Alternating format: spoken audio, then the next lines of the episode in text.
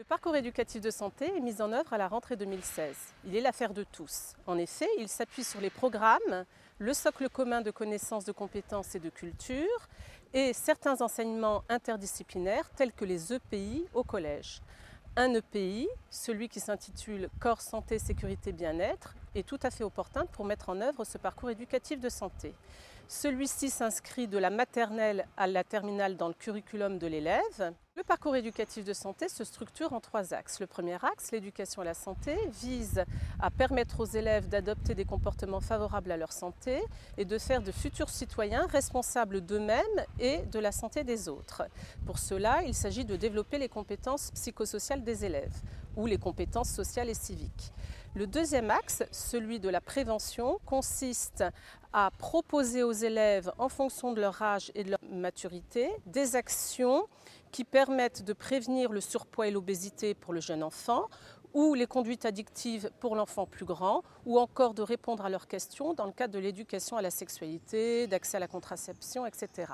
Enfin, le troisième axe, celui de la protection, vise à améliorer l'environnement de façon à permettre aux élèves d'assurer leur bien-être en vue de leur réussite scolaire et éducative. Le parcours éducatif de santé est mis en œuvre à deux niveaux, au niveau collectif et au niveau individuel. Alors au niveau collectif, il doit s'insérer dans le projet d'école ou dans le projet d'établissement et il peut s'appuyer sur une instance qui est le comité d'éducation à la santé et à la citoyenneté, soit de l'établissement, soit le CESC e interdegré.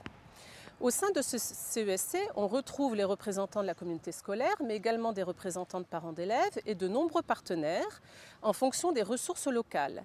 Donc on peut s'appuyer sur le contrat local de santé ou sur le PEDT, mais également sur des instances telles que la MILDECA, la mission interministérielle de lutte contre les conduites addictives, qui peut répondre à des euh, demandes d'enseignants ou de personnel de direction désirant euh, s'investir dans un projet de lutte contre les addictions, par exemple. Nous avons également deux instances de dialogue pour les élèves, les CVL et CVC, les conseils de la vie lycéenne et les conseils de la vie collégienne, qui permettent de favoriser un dialogue autour des questions de santé, sécurité, bien-être et hygiène.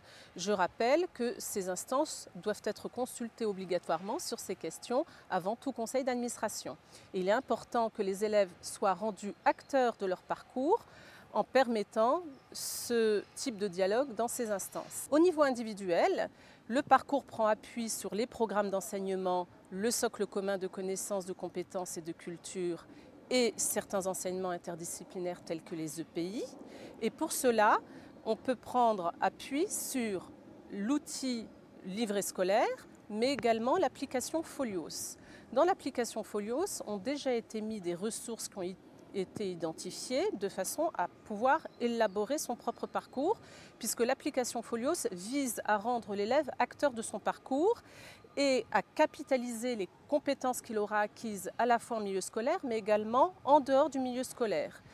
L'importance du lien avec les parents se retrouve pour le parcours éducatif de santé comme pour les autres parcours, dans la mesure où les familles, premiers éducateurs de leur enfant et inscrits dans la coéducation avec l'école permettent là aussi l'acquisition de compétences visant à rendre les élèves responsables de leur santé.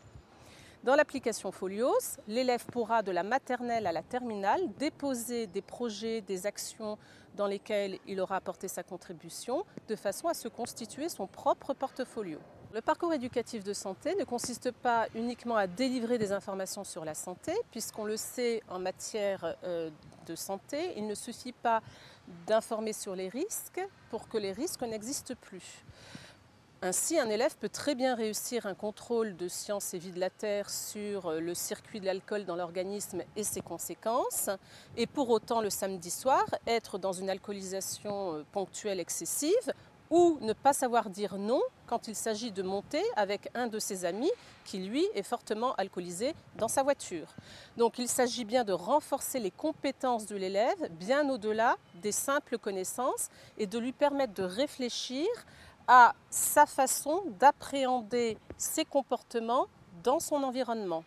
C'est pour cela que le parcours éducatif de santé non seulement vise à développer un environnement sécurisant, favorable à la santé et au bien-être de l'élève, mais aussi à lui permettre d'acquérir des compétences qui lui serviront en tant que futur citoyen pour sa santé et celle des autres.